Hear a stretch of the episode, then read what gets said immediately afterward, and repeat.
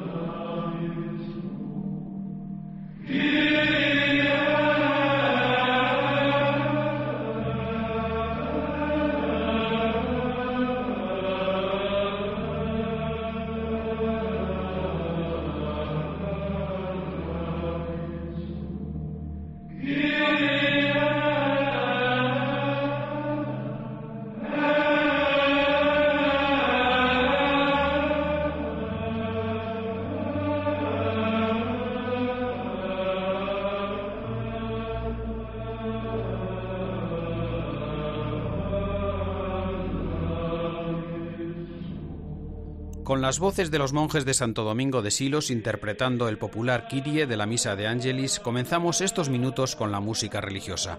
Un saludo de Faustino Catalina.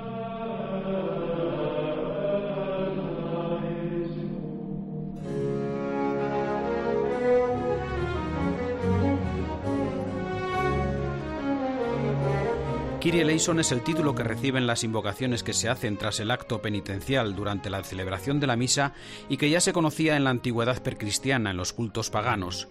Kyrios se refería al título dado al dios o al emperador de quien se creía había llegado a ser dios o al soberano que realizaba su entrada en la ciudad, una invocación que ya encontramos en los libros de los Salmos y de algunos profetas de la Biblia. También en los Evangelios hallamos algunos pasajes donde la invocación Kyrie eleison es dirigida al Hijo de Dios y para San Pablo Jesucristo es el Kyrios, el Señor, lo cual hace pensar que los primeros cristianos, discípulos del apóstol, pudieron haber usado Kyrie eleison como jaculatoria para dirigirse a Cristo y solicitar su auxilio. Escuchamos un Kyrie de una mística, médica, compositora y escritora alemana del siglo XII, Santa Hildegard von Winken.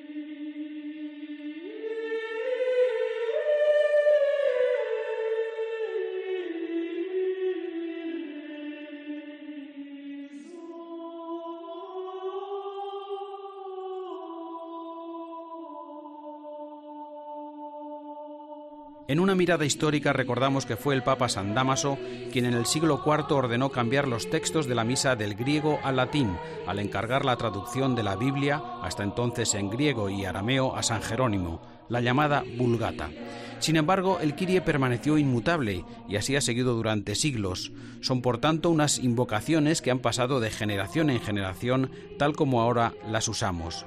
Porque con el Kyrie, vocativo de Kyrios, que quiere decir el Señor, confesamos el señorío de Cristo resucitado sobre la humanidad y su historia.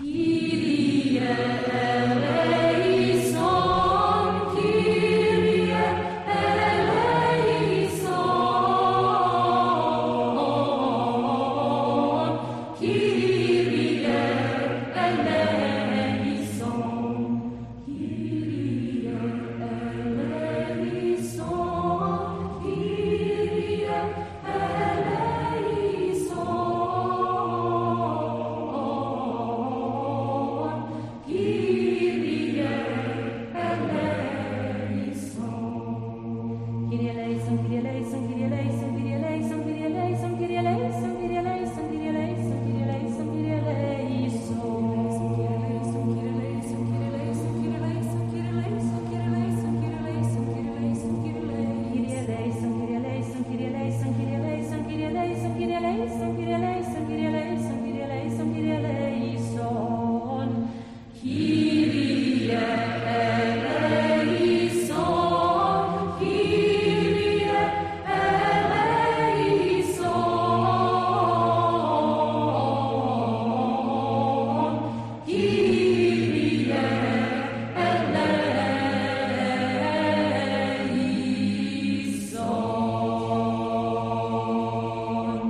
Kyrie eleison aparece ya en el siglo IV en la liturgia de Antioquía y Jerusalén.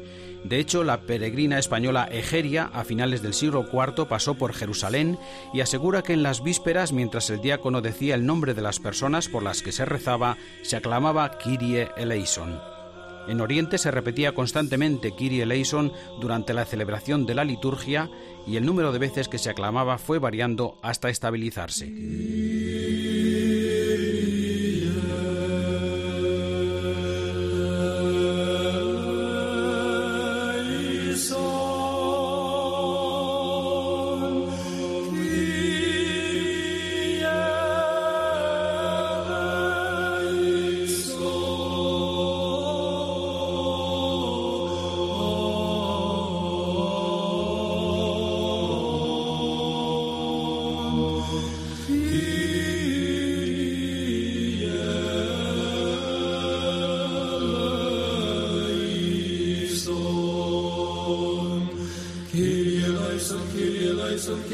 eleison, Kyrie eleison, Kyrie eleison, Kyrie eleison. Kyrie eleison.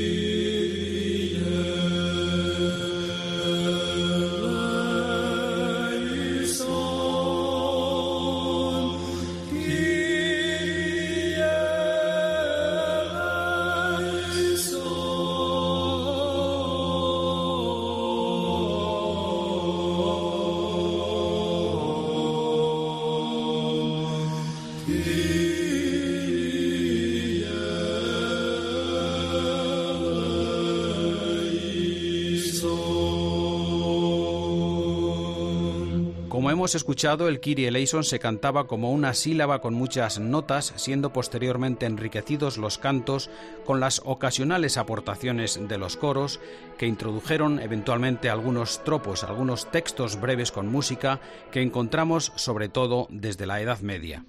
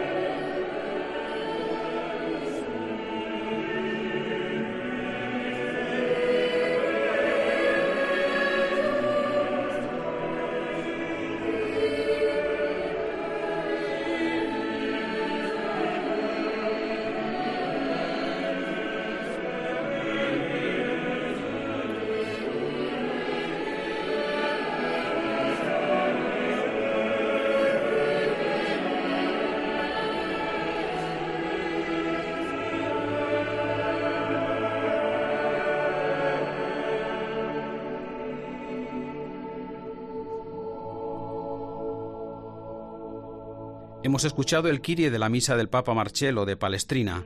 Los más grandes músicos y compositores occidentales han realizado magníficas piezas musicales polifónicas en honor a estas breves pero tan profundas frases del Kyrie eleison. Uno de los más populares Kyries es el que compuso Mozart en su conocido Requiem.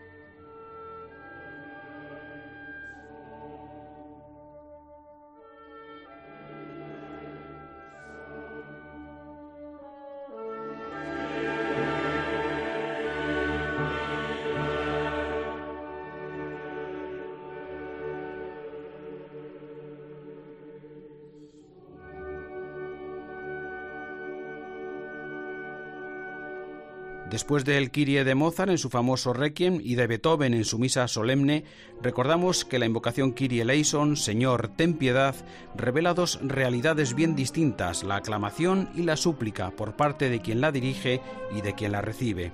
Una aclamación que es una alabanza de honor y reconocimiento a Cristo, a quien tenemos como Hijo de Dios, vencedor del pecado y de la muerte y una súplica, una petición dirigida al Señor para que derrame su gracia sobre nosotros y nos auxilie en medio de nuestra debilidad. Nos acercamos ahora a otro de los grandes de la música, Juan Sebastián Bach, y un fragmento del Kyrie de su misa en si menor.